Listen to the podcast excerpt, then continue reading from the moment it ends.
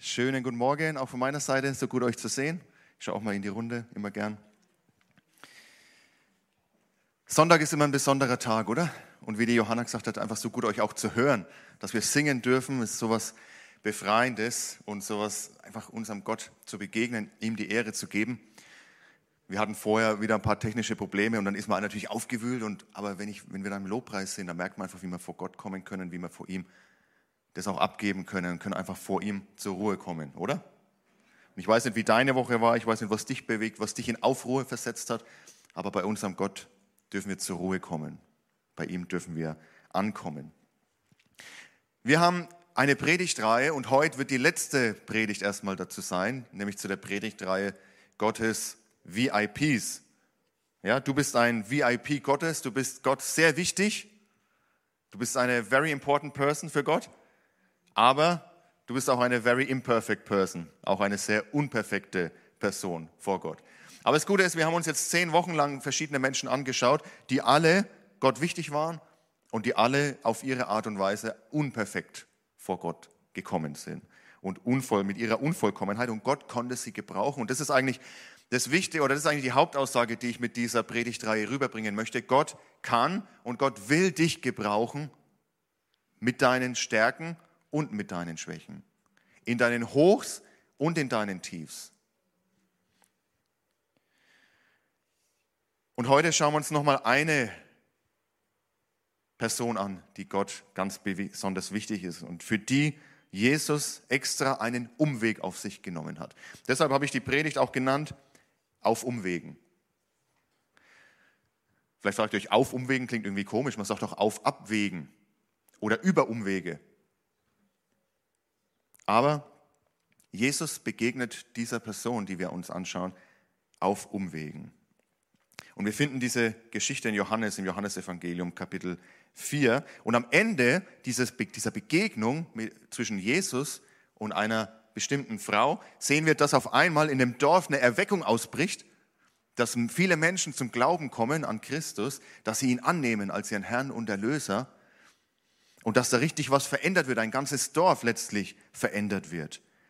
Aber diese Begegnung, die hätte es so eigentlich gar nicht geben dürfen. Warum? Das schauen wir uns jetzt an. Jesus war auf dem Weg. Das ist interessant, Jesus ist oft auf dem Weg. Also wenn wir die Evangelien lesen, Jesus ist oft unterwegs. Jesus ist oft unter, auf dem Weg. Und auch wenn wir weiterlesen in der Apostelgeschichte, die Jünger, die Apostel sind oft unterwegs. Also das Evangelium ist, bringt uns in Bewegung. Das Evangelium ist was für unterwegs. Und er war unterwegs von Judäa nach Galiläa. Und sind ja zwei Regionen in Israel. Und zwischen Galiläa, äh, zwischen Judäa und Galiläa liegt noch ein Bereich, nämlich Samarien. Und dieser Bereich, der wird eigentlich gemieden. Warum, das werde ich gleich noch erklären. Und anstatt einfach durch das Jordantal zu gehen, geht Jesus einen Umweg. Er beschließt nämlich, dass er mit seinen Jüngern nicht einfach durch das Jordantal geht, sondern dass er hinauf in die Bergregionen von Samarien geht und reist. Und diesen Umweg, den hat er ganz bewusst gewählt. Und auf diesem Umweg kommt er zu einem Brunnen und an diesem Brunnen trifft er auf eine Frau. Und da heißt es ab Vers, ab Vers 8, Jesus ist also an diesem Brunnen und da kam eine samaritanische Frau zum Brunnen, um Wasser zu holen. Jesus bat sie, gib mir zu trinken. Überrascht fragte die Frau, wie kannst du mich um etwas zu trinken bitten? Du bist doch ein Jude und ich bin eine Samaritanerin. Und der Evangelist fügt hier noch quasi in Klammern mit ein, die Juden meiden nämlich jeden Umgang mit den Samaritanern. Johannes gibt uns hier noch eine zusätzliche Information. Diese Begegnung zwischen Jesus und der Frau überrascht erstmal die Frau. Sie sagt, wieso sprichst du eigentlich mit mir? Wieso bittest du mich, dir was zu trinken zu geben? Denn hier gibt es ein paar Punkte, die die Frau eigentlich für dieses Gespräch, für diese Begegnung mit Jesus ausschließen. Das eine ist, das ist jetzt nicht diskriminierend gemeint, aber wir müssen uns in die damalige Zeit hineinversetzen. Sie ist eine Frau. Und es ist ungewöhnlich, dass Jesus als Mann und als Rabbi, also als Lehrer, die Frau anspricht, denn das gehörte sich damals nicht, gerade wenn niemand anders dabei ist, denn es könnte ja dem Rabbi was nachgesagt werden, ne, dass er vielleicht hier in, in Sünde gefallen ist. Das heißt, es ist ungewöhnlich, dass Jesus als Mann und als Rabbi die Frau anspricht und die Jünger in der Geschichte später lesen wir, als sie zurückkommen, sie sind nämlich in die Stadt gegangen oder in das, in das nächstgelegene Dorf, um was zu essen zu holen. Und als sie zurückkommen, heißt es dann dort, sie sind erstaunt, Jesus im Gespräch mit dieser Frau zu treffen. Also es ist was, was nicht in ihr Weltbild so gepasst hat. Ich meine, Jesus hat sie immer wieder überrascht und Jesus hat ihr Weltbild immer wieder auch erweitert. Aber sie sind erstaunt, Jesus in diesem Gespräch mit dieser Frau zu finden. Also das ist das Erste, was sie eigentlich schon ausschließt von dieser Begegnung, die so gar nicht hätte stattfinden dürfen. Sie ist eine Frau. Das Zweite ist, sie ist eine samaritanische Frau. Und Johannes fügt ja hier an, die Juden meiden den Umgang mit Samaritanern. Da müssen wir im Alten Testament jetzt, da müssen wir zurückgehen in der Bibel und überlegen und schauen, warum war das eigentlich so, dass sich zwischen den Juden und den Samaritanern da eine gewisse ja, Distanz, Distanz sich aufgetan hat. Das eine ist, dass die Samaritaner, wie gesagt, wenn wir im Alten Testament zurückgehen und die Geschichte des Volkes Israel uns anschauen, dass die Samaritaner ein Mischvolk sind aus Israeliten und Kolonisten. Denn als um 722 vor Christus das Nordreich, also der nördliche Teil von Israel, von den Assyrern erobert und eingenommen wurde, wurde er, die, wie es üblich war, die oberste Schicht weggenommen, ins Exil geführt und verteilt. Und es wurden aber auch andere aus anderen Völkern und Stämmen bewusst dort ähm, besiedelt oder hingesiedelt, damit dieses Reich nicht mehr erstarken kann. Also es wurde bewusst ein Mischvolk kreiert. Und das war aus Sicht der Juden ein Problem und hat diesen, diesen Bereich für sie eigentlich unrein gemacht.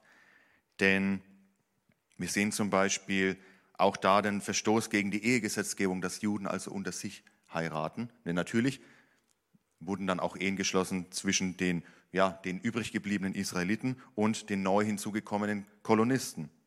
Dann, wenn wir weitergehen, sehen wir, dass die Samaritaner nach dem Exil des Südreiches gegen den Wiederaufbau des Tempels, der ja zerstört wurde, durch die Babylonier, bewusst gegen diesen Wiederaufbau kämpfen sogar. Auch das hat nicht unbedingt zu, dem, zu guten Beziehungen, zu guten, heute würde man vielleicht sagen, internationalen Beziehungen ja, beigetragen.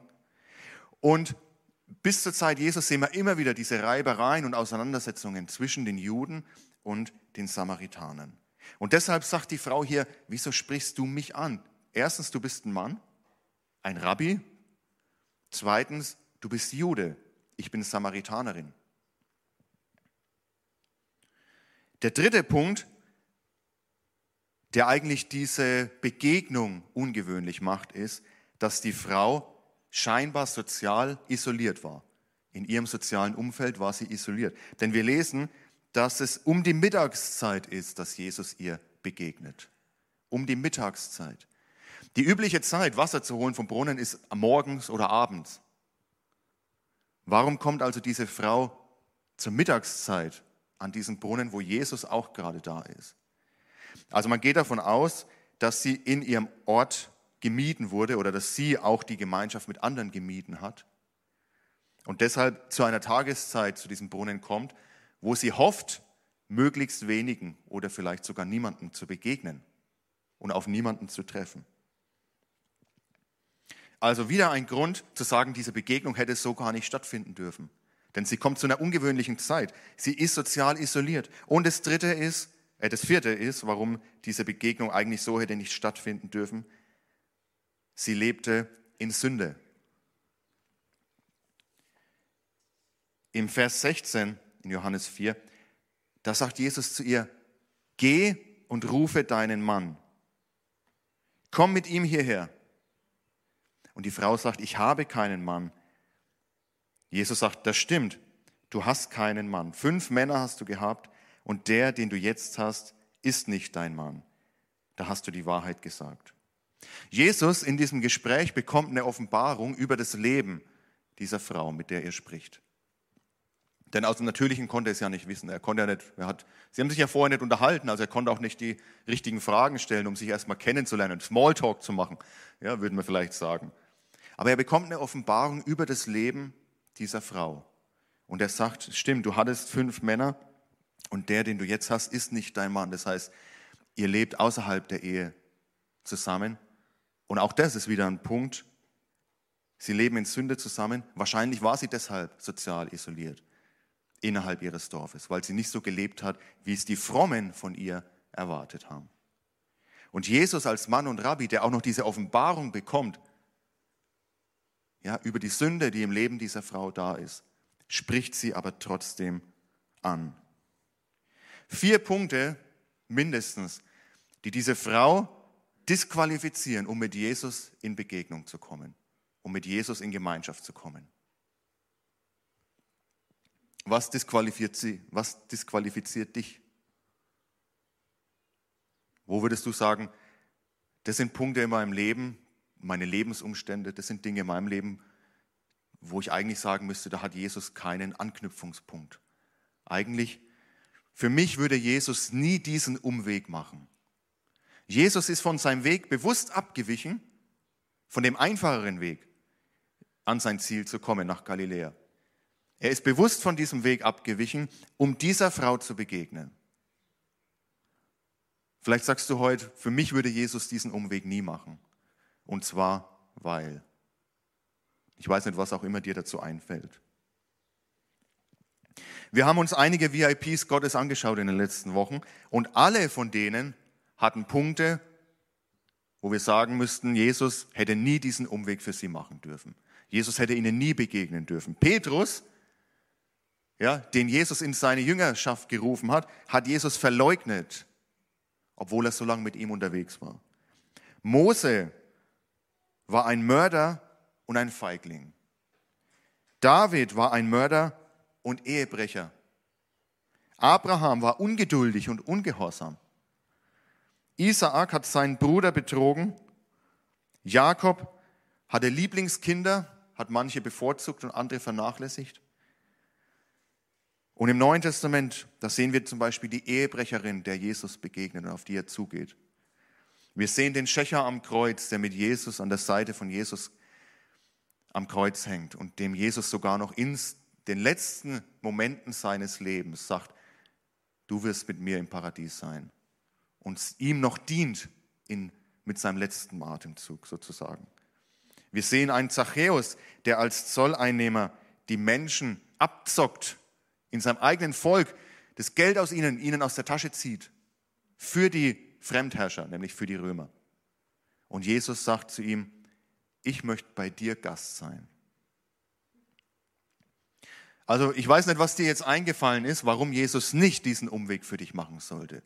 Aber ich weiß nur eins, wenn ich durch das Alte und durch das Neue Testament gehe, dann hat Jesus immer wieder diesen Umweg gemacht oder Gott hat immer wieder diesen Umweg gemacht für Menschen, die es menschlich gesehen nicht verdient hätten. Und diesen Umweg würde er auch für dich machen.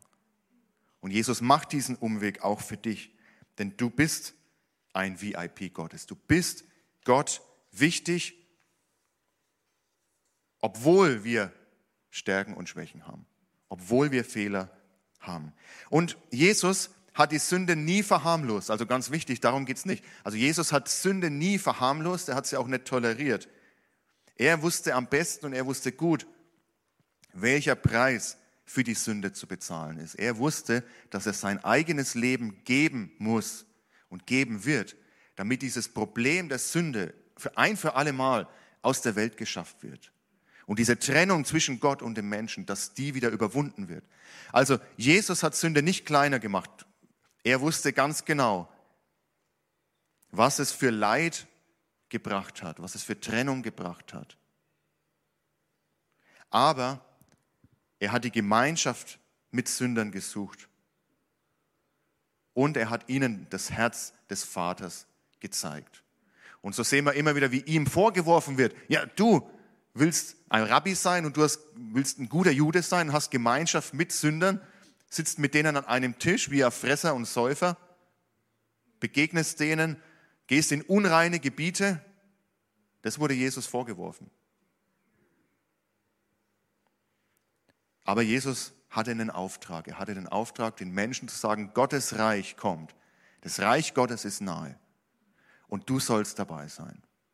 Gott möchte, dass du dabei bist. Und er wird einen Weg schaffen, dass du dabei sein kannst. Und dieser Weg bin ich, sagt Jesus. Ich bin dieser Weg in das Reich des Vaters hinein. Das sind Gottes VIPs, die ich gerade vorgelesen habe. Ja, wo wir, die aus unserem Raster wahrscheinlich herausfallen würden. Und genauso bist du auch ein VIP Gottes, denn die Geschichte geht weiter. Die Geschichte hört nicht mit, dem, mit der Apostelgeschichte auf oder mit der Bibel im letzten Buch, sondern Gott schreibt weiter seine Geschichte. Gott sucht weiter nach VIPs. Und diese Geschichte will er mit dir schreiben. Gott will mit dir eine Geschichte schreiben.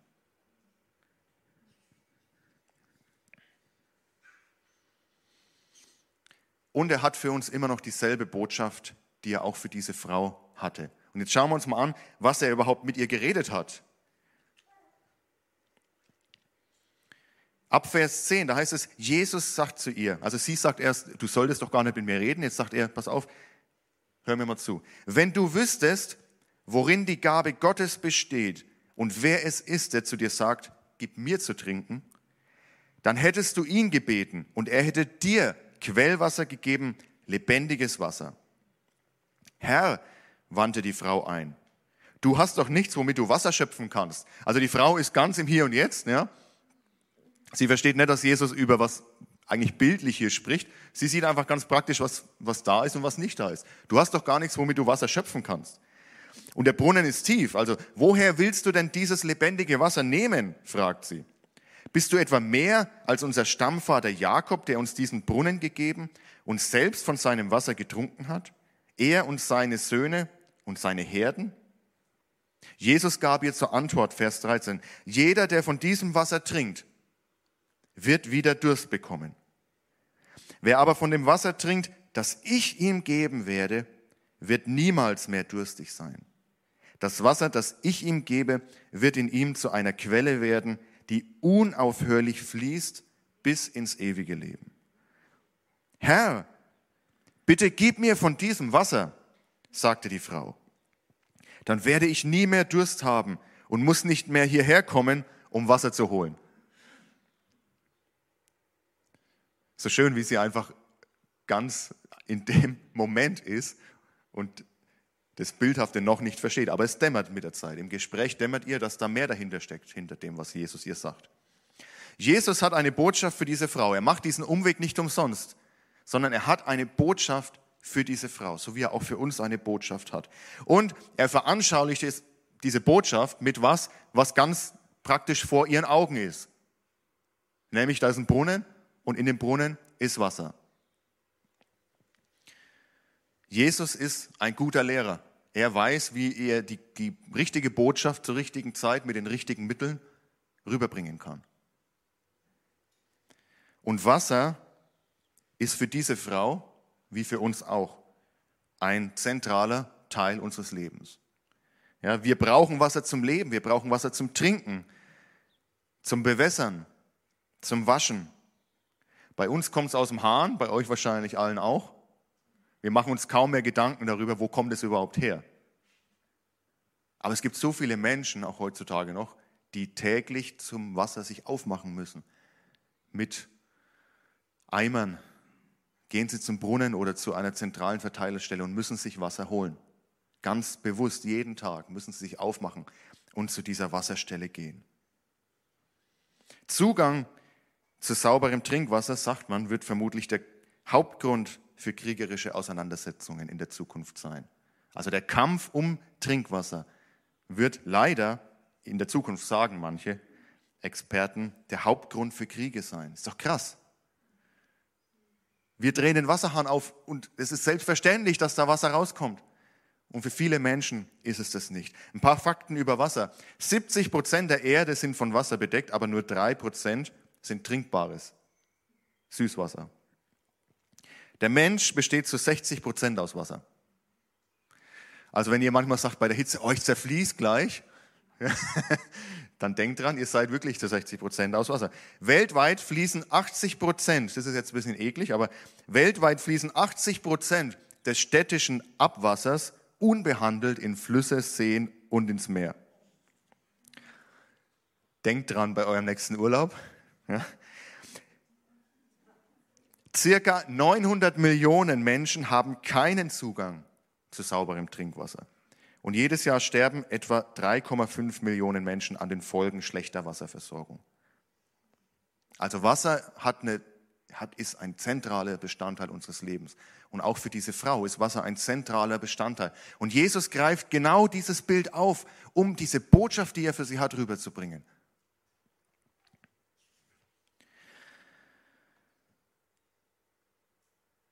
Ich habe hier mal einfach, auch um das zu veranschaulichen, ihr fragt euch wahrscheinlich schon die ganze Zeit, warum steht hier ein großer Wassertopf rum oder eine große Vase mit Wasser. Das ist genau der Punkt. Momentan passt es ganz gut, wir haben es heiß, es ist sehr heiß. Will jemand das Wasser auf Ex trinken? Freiwillige vor? Nein, ich glaube, das wäre auch ungesund. Also zu viel Wasser in dem Fall wäre auch ungesund. Ja?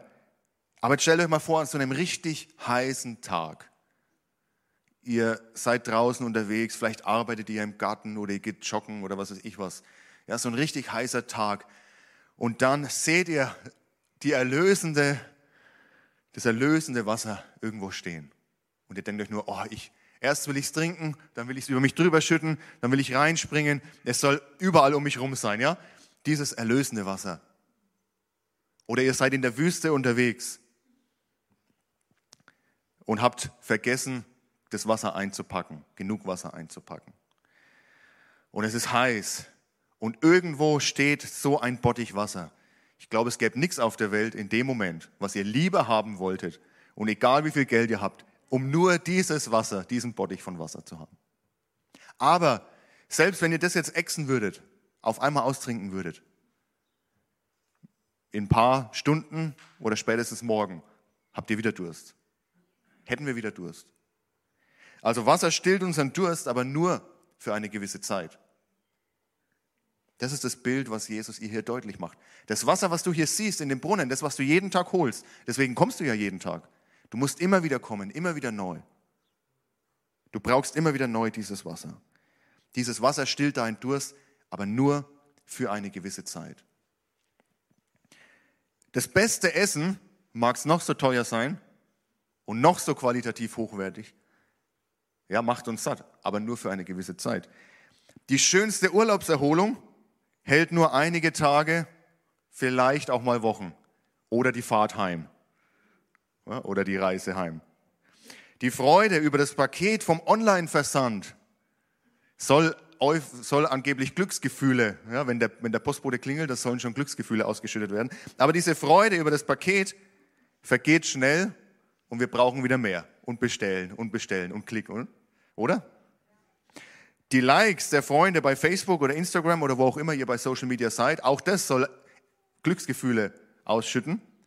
Auch die vergisst man schnell. Und selbst die Liebe von Familie und von Freunden, die fließt scheinbar in ein Fass ohne Boden. Also so sehr wir uns anstrengen und Mühe geben, füreinander da zu sein oder in der Familie einander zu lieben und uns Aufmerksamkeit zu schenken. So toll der Abend, gemeinsame Eheabend zum Beispiel war, aber irgendwann kommt wieder dieses Verlangen, ich brauche mehr. Ich will wieder, ich will geliebt werden, ich will angenommen werden. Und das ist das Bild, was Jesus hier rüberbringt. Alles, was ihr seht, alles, was in eurem Leben Teil eures täglichen, natürlichen Lebens ist, das kann euch nur kurz zufriedenstellen. Aber es wird immer wieder, ihr wollt immer mehr. Eure Seele ist durstig nach mehr. Eure Seele ist durstig nach Erfüllung, nach Sinn, nach Berufung, nach Liebe, nach Angenommensein, nach der Gegenwart Gottes, nach dem Heiligen Geist, nach neuem Leben. Eure Seele ist durstig, eure Seele verlangt und braucht mehr. Und Jesus ist der Einzige, der diesen Durst unserer Seele wirklich stillen kann. Amen. Das ist seine Botschaft an diese Frau. Ich bin der Einzige, ich stehe vor dir und ich bin der Einzige, der diesen Durst deiner Seele Und ich bin mir sicher, dass sie einen großen Durst hatte, denn wenn man ihre Biografie, auch wenn man nicht viel erfahren, aber in ihrem Leben würde es Spuren, in ihrer Seele würde es Spuren hinterlassen haben, fünf Männer gehabt zu haben. Und wir wissen ja nicht, woran es gescheitert ist, ob sie Witwe, fünfmal Witwe ist oder ob es fünfmal auseinandergegangen ist. Wir wissen es nicht, aber dieses Leben wird Spuren in ihrer Seele hinterlassen haben. Und da werden große Löcher in ihrer Seele sein. Und Jesus sagt, ich bin derjenige, der diesen Durst deiner Seele stillen kann. Egal welche Quellen wir anzapfen, ja, nur bei ihm werden wir wirklich auftanken können. In Jeremia 2, Vers 13 im Alten Testament, der Prophet schreibt, in zweifacher Hinsicht hat mein Volk gegen mich Unrecht gehandelt. Mich, die Quelle des lebendigen Wassers, sagt Gott, mich, die Quelle des lebendigen Wassers, verlassen sie und graben sich stattdessen undichte Brunnen, die das Wasser nicht halten können. Also Gott sagt, Leute, ich bin die Quelle eures des lebendigen Wassers. Aber ihr habt mich verlassen, diese Quelle habt ihr verlassen und habt euch eigene Zisternen und Brunnen gegraben, aber die sind undicht, das heißt, die müssen immer wieder neu aufgefüllt werden.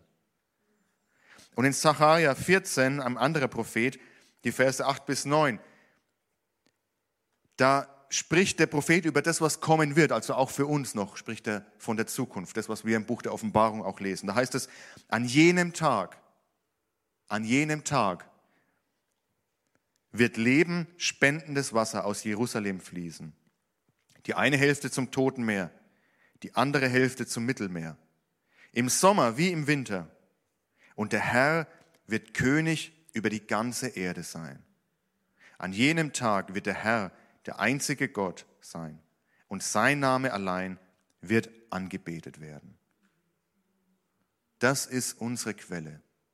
Er ist unsere Quelle und nichts anderes kann das Verlangen unserer Seele wirklich stillen. Und auch als Christen, auch wenn wir sagen, das habe ich schon vor 10, 20, 30, 40, 50, 60, 80 Jahren gehört und für mich angenommen. Aber trotzdem sind wir auch, wenn wir ehrlich zueinander sind, immer wieder in der Gefahr, dass wir uns diese anderen Brunnen graben und suchen und schauen, wo kann ich was her? Wo kann ich, wo kann ich diesen Durst meiner Seele stillen? Und wir gehen woanders, wir gehen zu den anderen Brunnen, wir gehen zu den anderen Quellen. Und wir dürfen sagen, so wie diese Frau, Herr, Herr, bitte gib mir von diesem Wasser. Bitte gib mir von diesem Wasser, das du hast. Es tut mir leid, ich bin woanders hingegangen. Ich habe andere Quellen angezapft, aber ich komme zurück zu dir. Sei du diese Quelle lebendigen Wassers in meinem Leben. Und die Frau merkt mit der Zeit im Gespräch, ich werde jetzt nicht auf alles eingehen, weil dann kann ich drei, vier Stunden über diese, nur über diese Begegnung sprechen. Aber die Frau merkt im Gespräch, es ging am Anfang um Wasser, um wirklich, wirkliches Wasser aus dem Brunnen. Aber dieser Mann, der auch noch eine Offenbarung über mein Leben bekommen hat und die gestimmt hat, der spricht noch über was anderes. Er spricht nicht nur über dieses Wasser, sondern er spricht wirklich über mein Leben. Und er spricht über das, was Gott mir geben kann. Und dann kommt ihr dieser Gedanke, so wie Hannah letzte Woche. Erinnert ihr euch? Hannah, die im Tempel war, über 60 Jahre als Witwe. Und sie merkt, dieses kleine Kind ist nicht nur irgendein Kind, sondern es ist der Messias, unser Retter. Und auch diese Frau hier, die samaritanische Frau, merkt, stopp mal, ich habe da was gehört, ich kenne diese Geschichten von einem Messias, der kommen soll. Die wurden uns erzählt, diese Geschichten von einem Retter, der alles wieder in Ordnung bringen soll, der uns retten und erlösen wird. Und da keimt dieser Gedanke in ihr auf, stopp mal, aber nee, das kann nicht sein. Es kann nicht sein, dass dieser Messias mit mir die ich eine Frau bin, eine samaritanische Frau, die ich in Sünde lebe, die ich sozial isoliert bin, dass dieser Messias hier vor mir steht, das ist unmöglich. Aber sie sagt zu Jesus, ich weiß in Vers 25, ich weiß, dass der Messias kommen wird. Wenn er kommt, wird er uns alle diese Dinge erklären. Dann sagt Jesus zu ihr, du sprichst mit ihm, ich bin es. Ich bin dieser Messias, auf den ihr wartet, auf den ihr euch so, nachdem ihr euch so gesehnt habt. Ich bin dieser Messias. Und es geschieht eine Veränderung im Leben dieser Frau. Also diese Begegnung mit dem Sohn Gottes, mit dem Messias, verändert was in dieser Frau. Und eine Begegnung mit Jesus kann uns nicht unverändert lassen. Weiß nicht, ob ihr das bestätigen könnt, wenn ihr schon mal eine Begegnung mit Gott hattet, wenn ihr Gott wirklich begegnet seid. Da passiert was in unserem Leben. Irgendwas verändert sich da. Und auch in dieser Frau verändert sich was. Und sie wird auf einmal zur Evangelistin dieses Dorfes zur Missionarin, denn sie rennt los, geht zu diesem Dorf, wo sie ja eigentlich sozial isoliert ist, wo sie eigentlich die Menschen meidet. Geht sie hin und sagt, Leute, ich habe da jemanden getroffen, ich glaube, das könnte der Messias sein. Kommt mit, kommt mit, ihr müsst ihn kennenlernen. Also sofort tut sich was in dieser Frau, es kommt eine Freude auf, es kommt eine Veränderung auf. Und tatsächlich durch ihr Zeugnis und auch durch die Gemeinschaft dann mit Jesus kommen viele in diesem Dorf zum Glauben. Und dieses Dorf, bin ich mir sicher, wird grundlegend verändert, wird nicht dasselbe sein, wie es war, bevor Jesus dort vorbeigekommen ist. Und vielleicht hat sie auch ihren Lebensstil verändert, denn wir lesen ja vorher, dass sie in Sünde gelebt hat. Vielleicht hat sie auch ihr Leben in Ordnung gebracht, hat diese Dinge ausgeräumt, die nicht gepasst haben in ihrem Leben. Und Jesus, dieser Jesus, der einen Umweg gemacht hat für diese Frau und der diese ungewöhnliche Begegnung bewusst gesucht hat, dieser Jesus will auch uns begegnen heute Morgen. Er ist hier durch seinen Heiligen Geist. Seine Gegenwart ist hier. Und er hat eine Botschaft für dich, er hat eine Botschaft für uns. Dieselbe Botschaft, die er der Frau gegeben hat. Und er hat auch Veränderung für uns. Also frage ich am Ende einfach meiner Predigt, was, was wird die Folge dieser Begegnung mit Jesus? Was wird die Folge in deinem Leben sein?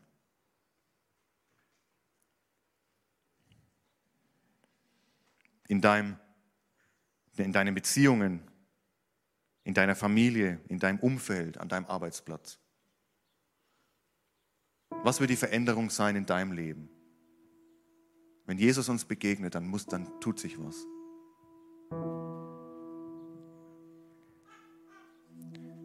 Lass uns doch einfach mal einen Moment nehmen. Ich finde es immer gut, wenn wir nicht nur das Wort hören und dann schnell weitermachen und alles und wieder vergessen, sondern ich finde es gut, wenn wir auch auf das Wort eine Antwort finden.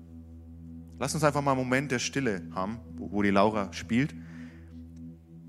Und lasst uns wirklich diesem Jesus Christus, der heute da ist, um auch dir zu begegnen, egal wie lange du schon im Glauben bist oder ob du nicht im Glauben bist, dieser Jesus Christus, der will dir begegnen. Streck dich einfach aus nach ihm, jetzt in diesem Moment.